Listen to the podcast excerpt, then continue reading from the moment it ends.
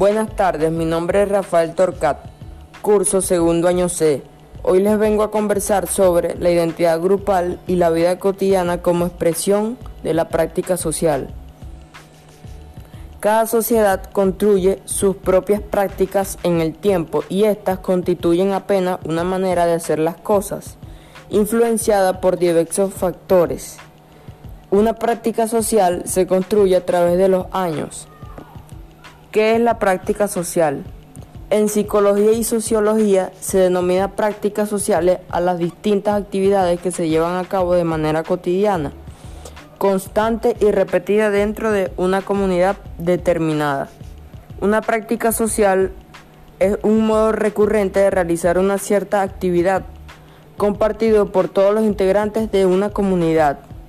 Dichas prácticas son válidas para una sociedad específica, pero pueden resultar inapropiadas para otras. Una práctica social se construye a través de los años en la actualidad. Sabemos cómo comunicarnos a través de un sistema de mensajería instantánea o chat, ya que la sociedad ha desarrollado ciertos códigos. No escribir con mayúsculas, usar emoticonos para transmitir emociones, omitir ciertos signos de puntuación, entre otros, que facilitan el entendimiento, más allá del saber técnico. Hace unos años esta práctica social era inexistente. Las prácticas sociales también pueden cambiar a lo largo de la historia. Hace varias décadas en muchas naciones no era común que los hombres se saludaran entre sí dándose un beso en la mejilla. Hoy, en cambio, esa práctica social es frecuente. Puede decirse, por lo tanto, que se modificó el modo de saludo a nivel social. Tipos de prácticas sociales. Lengua. A lo largo de la historia, el ser humano ha desarrollado diferentes maneras de interactuar por medio del lenguaje, en sus diversas modalidades. Ha establecido nuevas formas de usarlo, de crear significados, resolver problemas o comprender algún aspecto del mundo por su intermediación.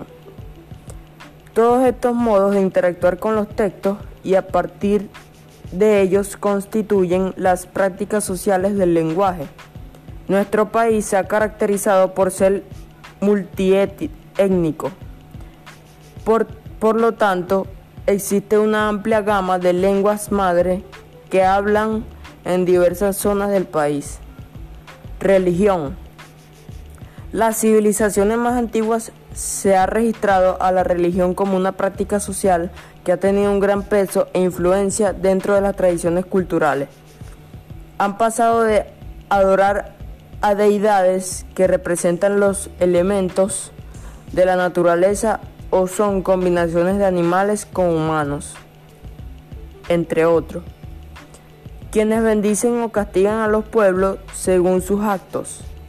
La religión es una institución que tiene el poder de controlar a sus adeptos por la vía moral. Historia regional. La historia en nuestro país se ha visto caracterizada por diversos eventos que han definido el contexto en que se desarrolla otras prácticas inmersas en la sociedad. Sin embargo, hay que mencionar que si bien a nivel nacional existen elementos comunes. Cada región se ha caracterizado por sus propias acciones que han contribuido al desarrollo y contribución de México. Cultura. Consiste en las creencias, conductas, objetos y otras características comunes a los, a los miembros de un grupo o sociedad en particular.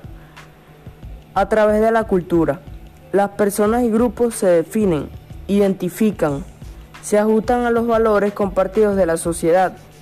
La cultura incluye muchos aspectos de la sociedad, lengua, costumbres, vestimenta, valores, normas, ideologías, productos, organizaciones e instituciones. En las regiones del Estado podemos encontrar muchas expresiones culturales, la música, el baile, los textiles, la pintura, escultura, entre otros. La identidad. La identidad es algo que no puede percibirse por medio de atributos e- evidentes o como una condición natural de los sujetos, sino que la constitución de una identidad colectiva supone un proceso de construcción social de una realidad instituida a través de experiencias compartidas y prácticas cotidianas que los sujetos realizan dentro de sus espacios de acción, de tal suerte que la pertenencia a un grupo, la adscripción a una cultura o a un gremio que se conforma a partir de las experiencias próximas de que manera espontánea y natural viven y comparten las personas en sus acciones diarias. La identidad se constituye en razón del reconocimiento de las diferencias, las cuales no únicamente son percibidas por uno, sino todos los individuos. Costumbres y tradiciones. Entre tradiciones y costumbres hay una línea muy fina que las distingue.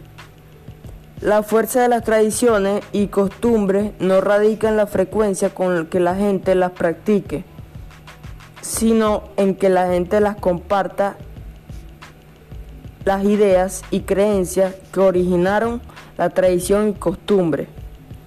En ejemplo, el culto a los muertos.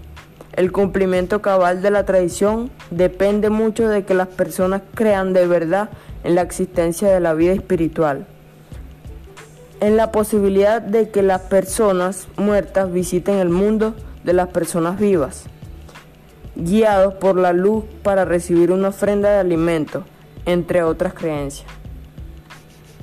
Y la costumbre es que año con año se siga realizando tal acción para que las generaciones futuras aprendan y fermenten las tradiciones y costumbres. Para mi persona, para mi persona, mi conclusión sobre la importancia de la práctica social puede ser entendido en el ámbito académico como una materia que busca concienciar a los estudiantes acerca de las necesidades de una comunidad en concreto y brindarles la herramienta adecuada para crear estrategias que tengan como objetivo satisfacerla. Muchas gracias.